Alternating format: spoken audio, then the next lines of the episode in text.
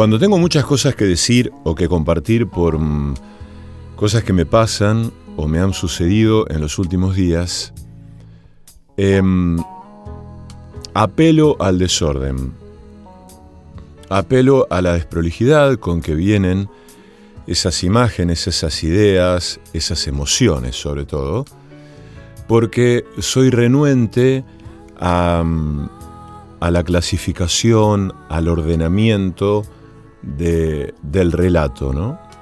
Eh, entonces siempre mm, termino haciendo una especie de relato desordenado, un poco mm, eh, imposible, acerca de lo que quiero decir. Por un lado, recordaba la radio de noche, porque yo ahora reparo en que yo entendí la radio de noche, por varias razones. Creo haber contado esto en algún momento aquí, pero cuando yo tendría 11 o 12 años, mi padre me invita a, que lo acompañe a grabar un radioteatro en la radio del pueblo, eh, cuando la radio cortaba su transmisión y entonces los estudios estaban disponibles para un uso que no fuera el de la transmisión al aire, ¿verdad? Ahí conocí por primera vez una radio. Y si antes había ido a alguna radio, no lo recuerdo, pero creo cabalmente que esa eh, esa fue la primera vez que entré en una radio y conocí eh, la belleza de una radio. Puntualmente la radio de mi pueblo era muy, muy linda, una radio en, una planta alta con eh, mucha madera, con alfombra, un olor muy particular. Un olor que luego cuando yo entré a trabajar allí descubrí que era una mezcla de discos de vinilo, de ciertos productos de limpieza, em, con el cigarrillo, pues en ese momento estaba permitido fumar en todos los sitios. Y el olor, el aroma era ciertamente encantador. Eh, después yo cuando empecé a trabajar en radio, empecé a hacer radio, eh, hice radio de noche, pero ya para entonces me pasaba madrugadas enteras escuchando al Pelado Reynoso en Radio 2, una de las eh, radios de amplitud modulada más importantes de Rosario. Lo hacía enchufando un par de auriculares Philips que me habían regalado para un cumpleaños o algo por el estilo. Y la sensación de la noche con los auriculares, yo a mis 10 años, 11 años, era como estar en una burbuja, era como estar en una cueva. ¿no? Como en la cueva del sueño, para mí era la cueva de la radio. Y ahí entonces yo me imaginaba el lugar desde donde hacía el programa este señor, me imaginaba que el estudio estaría a media luz y que el operador estaría directamente en una cabina casi sin luz y él hablando simplemente al micrófono de un modo íntimo, intimista, amigo, de un modo cálido, hablando de todo y de nada. Siempre me gusta contar esta historia cuando el Colo, un amigo de la, de la escuela, cuando yo caía francamente dormido o sin dormir a la escuela, me preguntaba por qué y yo le decía que me quedaba escuchando un programa de radio. Y en ese momento mi amigo me hizo una pregunta definitiva en mi vida y es, ¿de qué se trata el programa de radio? Pregunta que no supe responder, porque cuando me puse a pensar de qué se trataba el programa del pelado Reynoso, no supe qué responder. No era un programa de música, pero podría serlo. No era un programa de literatura, pero también podría haberlo sido. No era un programa de intercambio de mensajes con la audiencia, pero había intercambio de mensajes con la audiencia. Era un programa genial, eh, conducido por un encantador de serpientes, por un amante de la noche, por un mago, por un hechicero. Eh, por eso también eh, se me hace que ahí uno va aprendiendo algo del orden de la noche, ¿no? del orden del misterio y que lo vuelca a una forma de la radio. pensaba en esto porque mm, yo siempre me imagino que del otro lado, como ya lo he dicho aquí alguna otra vez, hace poco, eh, quienes escuchan este programa lo hacen de noche. Es un prejuicio absolutamente infundado, o mejor dicho, fundado en el capricho de esta percepción eh, absolutamente, digamos, descabellada de mi parte, de imaginar que este es un programa eh, para ser escuchado de noche. Pues no lo puedo saber, no lo puedo asegurar y seguramente no es así. Em, y también estoy atravesado por la emoción de haber recibido una carta de mi amigo Eduardo Rosales, em, a quien todavía no conozco personalmente. Es una carta que no, no voy a compartir, me la voy a guardar para mí porque así lo siento, esta vez. Yo que suelo traicionar las privacidades o intimidades de algunos intercambios con gente cercana, esta vez me voy a guardar esta carta para mí. Es una carta que me manda en, un formato PDF, pero que antes la escribió a máquina en una letra 32 que, según él, atesora.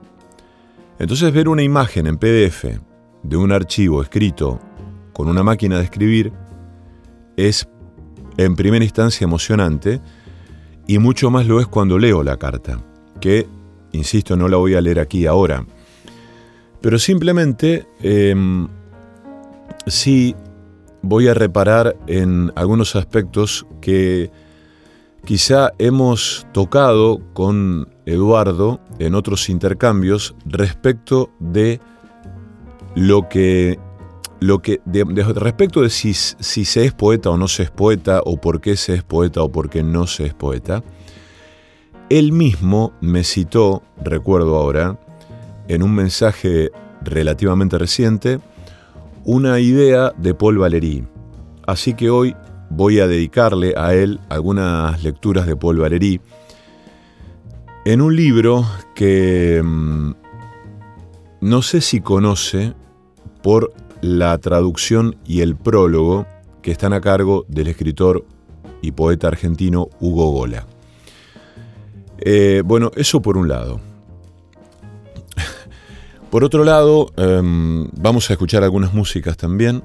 Entiendo que este programa va de palabras y de música en balances completamente objetables. Pero em, también vamos a leer a, em, un a un poeta que Eduardo me mandó, eh, que es José Emilio Pacheco. Después vamos a leer algo acerca de José Emilio Pacheco y vamos a leer un poema que hemos elegido de, lo que nos ha enviado Eduardo, que, mm, eh, insisto, es un amigo. ¿Por qué lo siento un amigo? Bueno, por mil razones, ¿no? Y más hoy en día, en que creo que cuando a uno le va pasando el tiempo, de un modo mm, em, de un modo que limpia y que despeja, uno va afinando un poco el criterio acerca de em, las personas que las personas que son contemporáneas, ¿no? Contemporáneas en el sentido del alma, del espíritu, de una afectividad que em, em, no es frecuente, no es fácil de encontrar, no abunda. Entonces sí, uno francamente, este, al menos me pasa a mí, eh, a esta edad o, o en este momento o en este tiempo que nos toca vivir, está compelido a elegir o a hacer un raleo, una selección, pero no una selección en términos de, a ver, ¿cómo decirlo? Como si fuese una especie de control de calidad, esto sí, esto no. Pero sí em, una selección en términos de lo que hay de uno en otros y viceversa, ¿no? Y hay de otros muchos en uno también. Eh, Y pensaba en el momento en que mm, quizá podríamos conocernos con Eduardo. Yo he fantaseado este domingo en que lo tuve muy presente a él, comiendo un asado con mi familia, tomando vino, haciendo un fuego en el mediodía de otoño, en viajar a México, en anunciarle un viaje y en que nos aloje eh, en su casa. Y mm, ciertamente es una experiencia que quiero hacer. Más temprano que tarde creo que lo haremos. Pero digo también, eh, esto que sucede ya, esta, esta experiencia de este encuentro a través de la palabra, a través de una afectividad que surge de manera mm, eh, remota, porque quise evitar la palabra virtual, a mí me es muy hermosa. Por supuesto que entiendo que las relaciones eh, no son eso, sino que son el riesgo del encuentro, el abrazo, el compartir la risa, la música, el sonido, la observación de los rostros, el sentido del humor, escudriñar los modos del otro, cocinar juntos. Pero hasta tanto esto me es absolutamente reconfortante.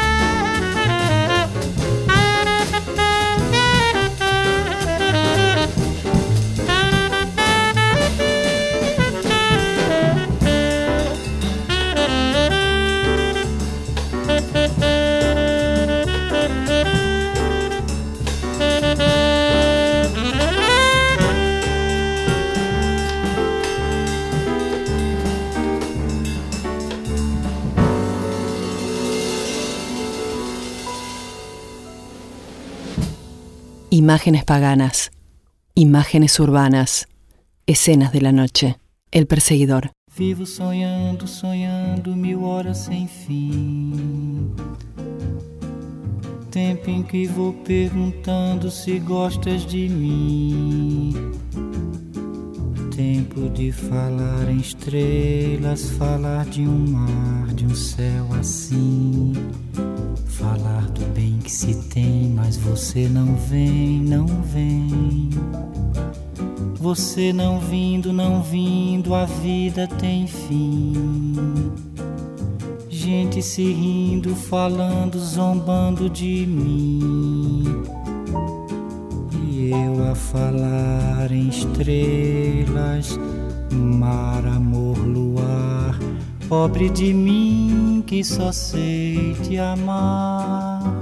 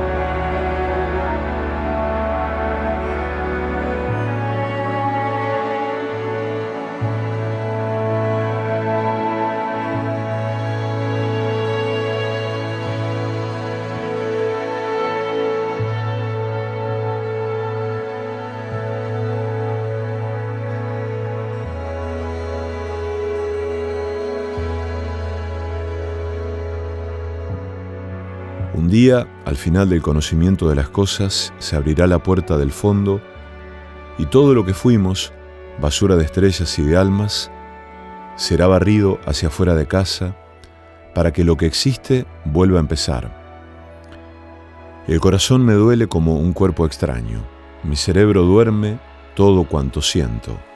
Sí, es el principio del otoño el que trae al aire y a mi alma esa luz sin sonrisa que va orlando de amarillo muerto el redondeamiento confuso de las pocas nubes del poniente.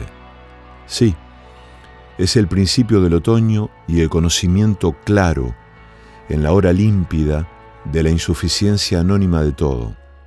El otoño, sí, el otoño, el que hay o el que va a haber, y el cansancio anticipado de todos los gestos, la desilusión anticipada de todos los sueños. ¿Qué puedo yo esperar y de qué? Ya, en lo que pienso de mí, voy entre las hojas y los polvos del atrio, en la órbita sin sentido de ninguna cosa, haciendo ruido de vida en las losas limpias que un sol angular dora de final no sé dónde.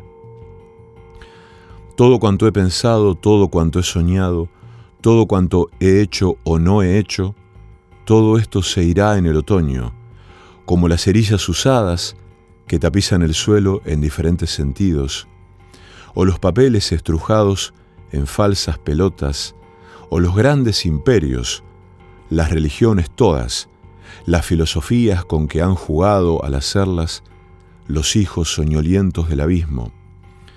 Todo cuanto ha sido mi alma, desde todo a lo que he aspirado a la casa vulgar en que vivo, desde los dioses que he tenido hasta el patrón Vázquez que también he tenido, todo se va en el otoño, todo en el otoño, en la ternura indiferente del otoño, todo en el otoño, sí, todo en el otoño. Fernando Pessoa.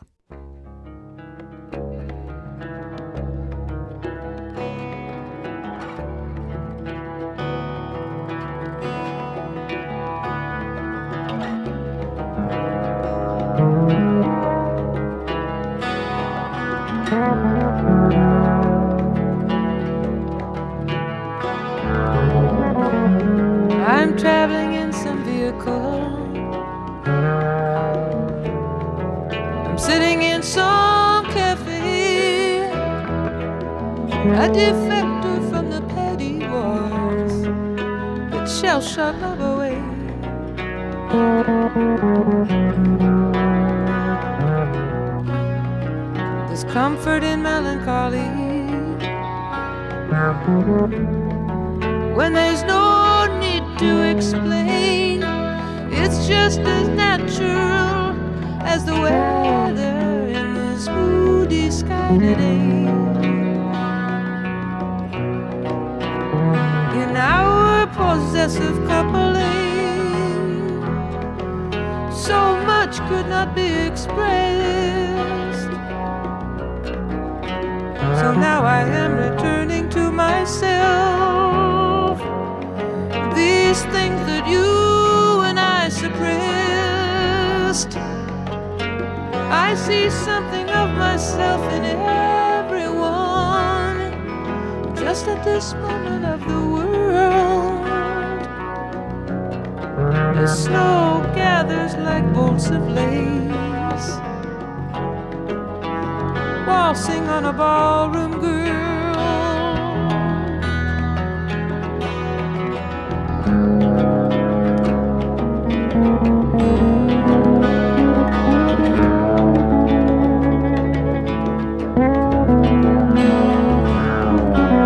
You know it never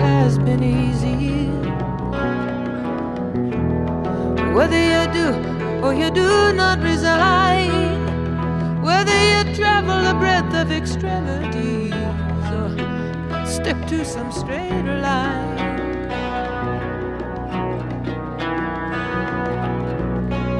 Now here's a man and a woman sitting on a rock.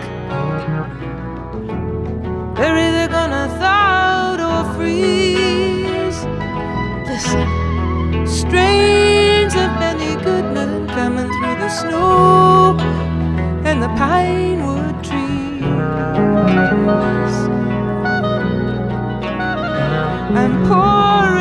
travel fever.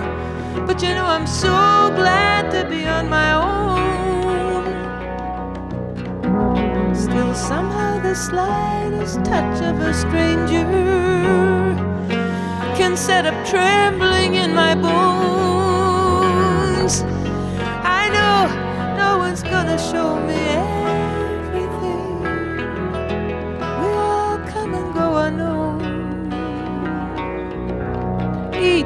deep and superficial. Between the forceps and the stone.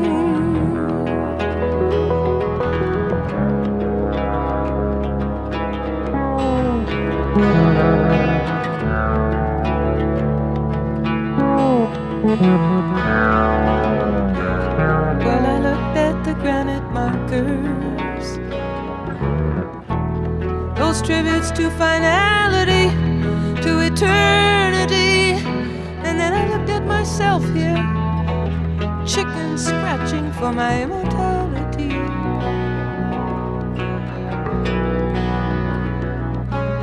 In the church, they light the candles and the wax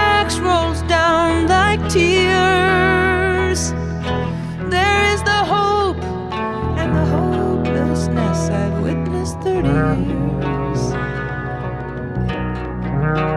We're only particles of change, I know, I know, orbiting around the sun. But how can I have that point of view? when I'm always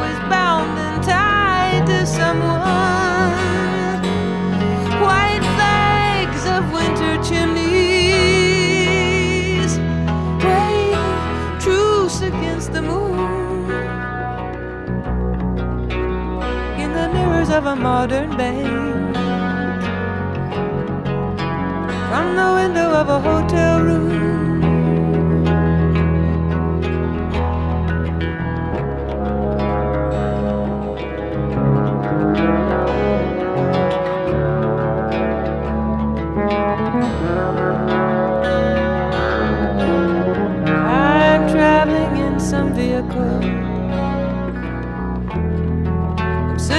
some cafe.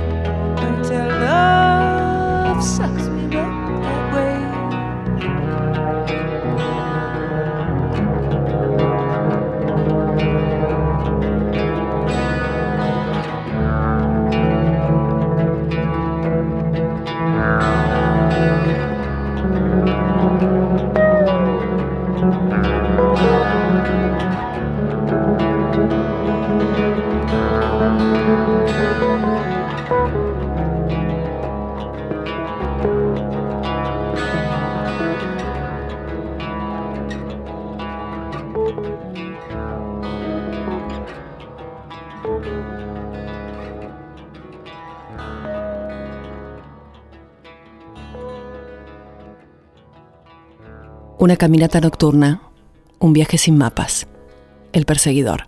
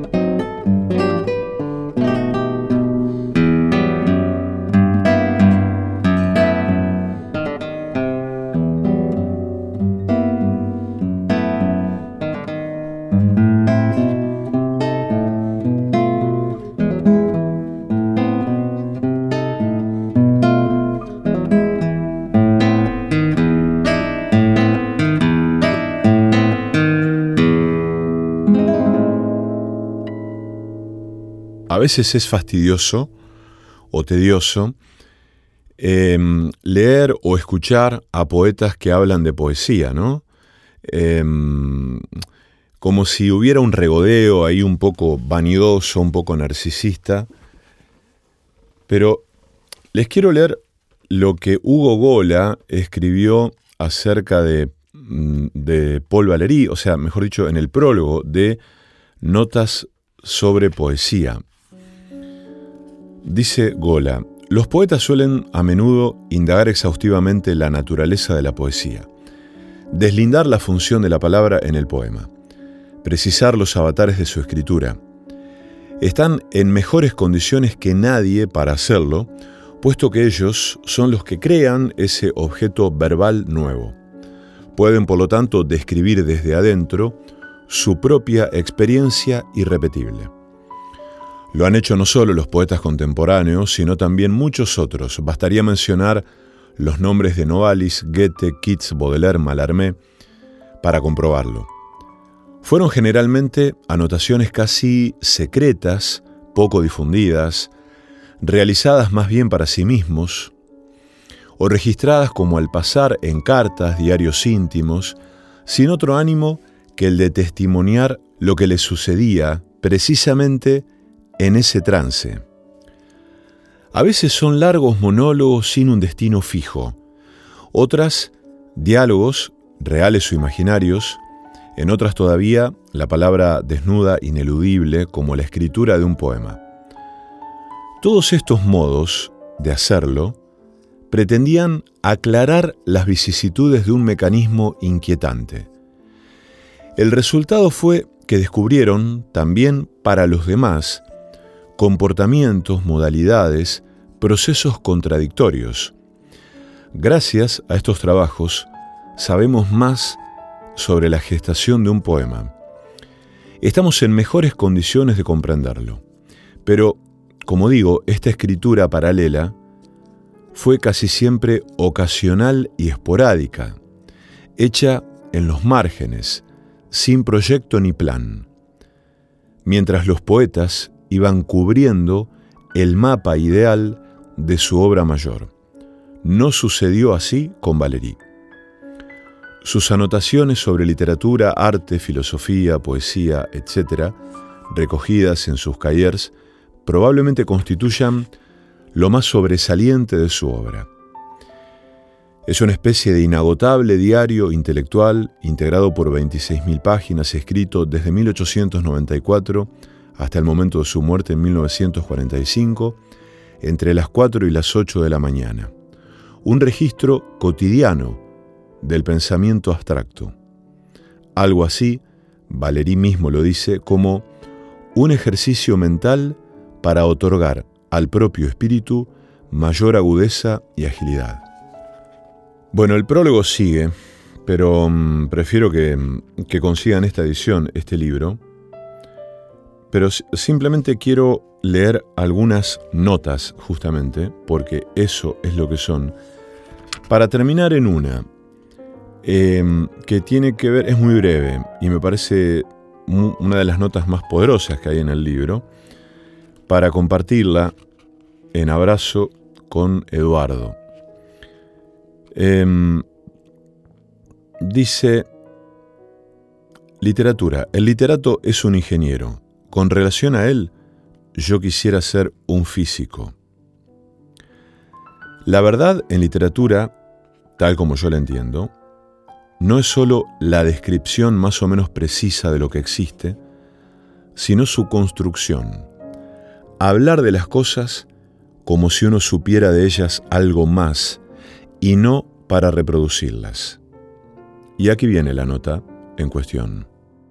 Mi vida no tiene nada de extraordinario, pero mi modo de pensar en ella la transforma.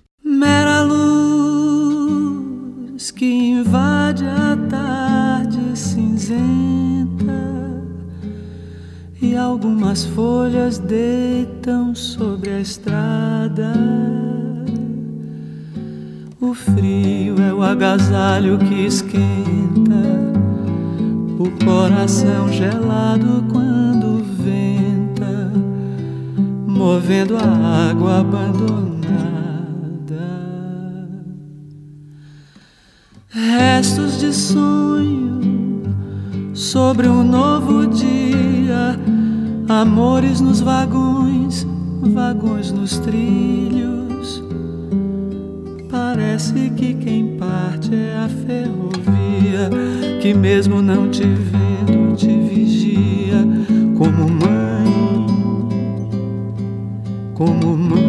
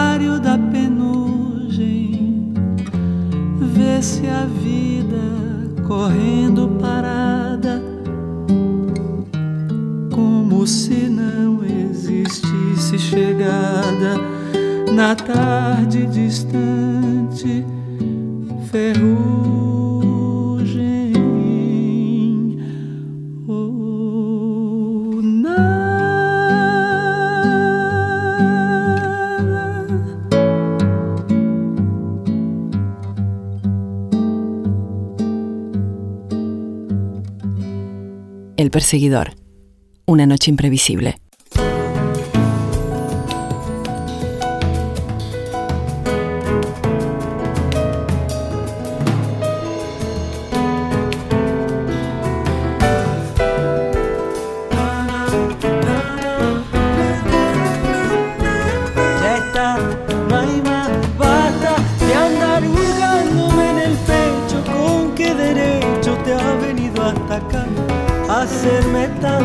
Tanto mal,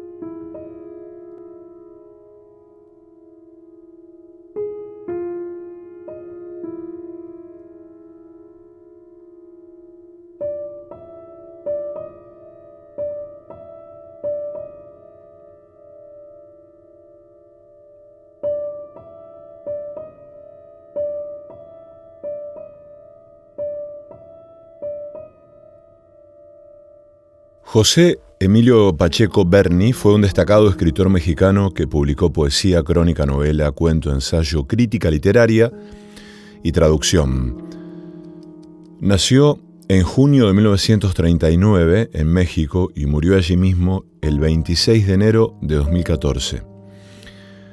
Eduardo nos manda algunos poemas de Pacheco y hemos elegido uno de Islas a la Deriva, que se llama Inscripciones en una calavera. Si cuando vivos somos diferentes, en cambio todas las calaveras se parecen. Son la imagen y el fruto de la muerte. El cráneo con textura ya de marfil, observa detenidamente la noche y visto al sesgo en el espejo, parece un cascarón de huevo que ya dio alas a quien latía en su interior fecundante. Está vacío, ya es vacío, pero sin él no habría existido la existencia, y sin decirlo quiere interrogarnos, hacer de nuevo las preguntas eternas, ¿llevamos siempre adentro la propia muerte o, contra Rilke, carga el esqueleto pesadumbre de carne, corrupción sobre la calavera incorruptible? Es la piedra pulida por ese mar al que no vemos sino encarnado en sus obras. El tiempo hizo la mueca de este horror, también esculpe con su transcurrir la belleza del mundo. Y así pues, resulta un acto de justicia poner sobre su frente la gastada inscripción, este cráneo se vio como hoy nos ve, como hoy lo vemos, nos veremos un día.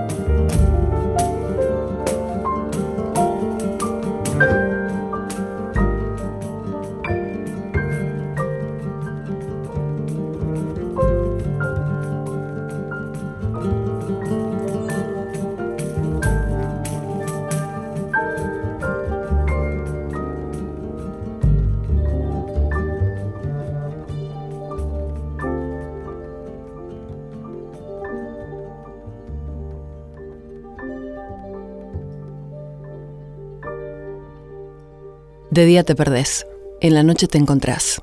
El perseguidor. Por eso nos vamos a, despedir hoy con este poema de Vislava Simborska, que tiene que ver con esto, con una forma del repliegue, con una forma de eh, habitar la cueva, con una forma de habitar el silencio también la noche, que ya ha titulado Posibilidades.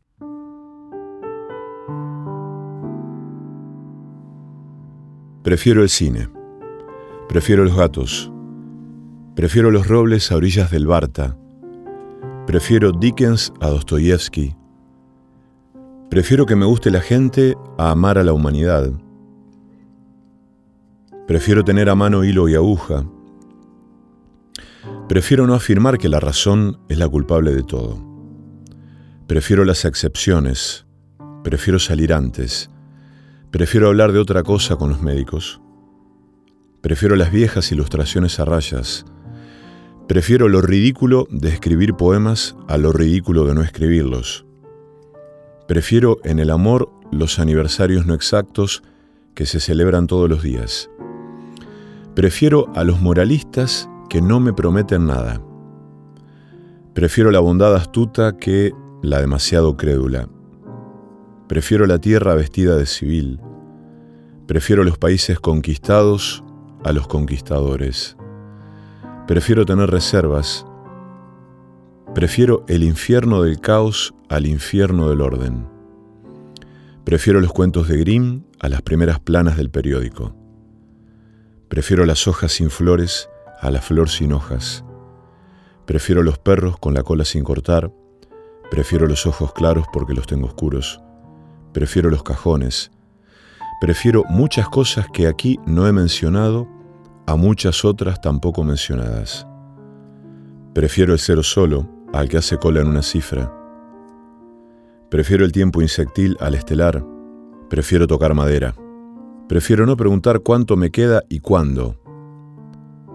Prefiero tomar en cuenta incluso la posibilidad de que el ser tiene su razón. Wisława Szymborska.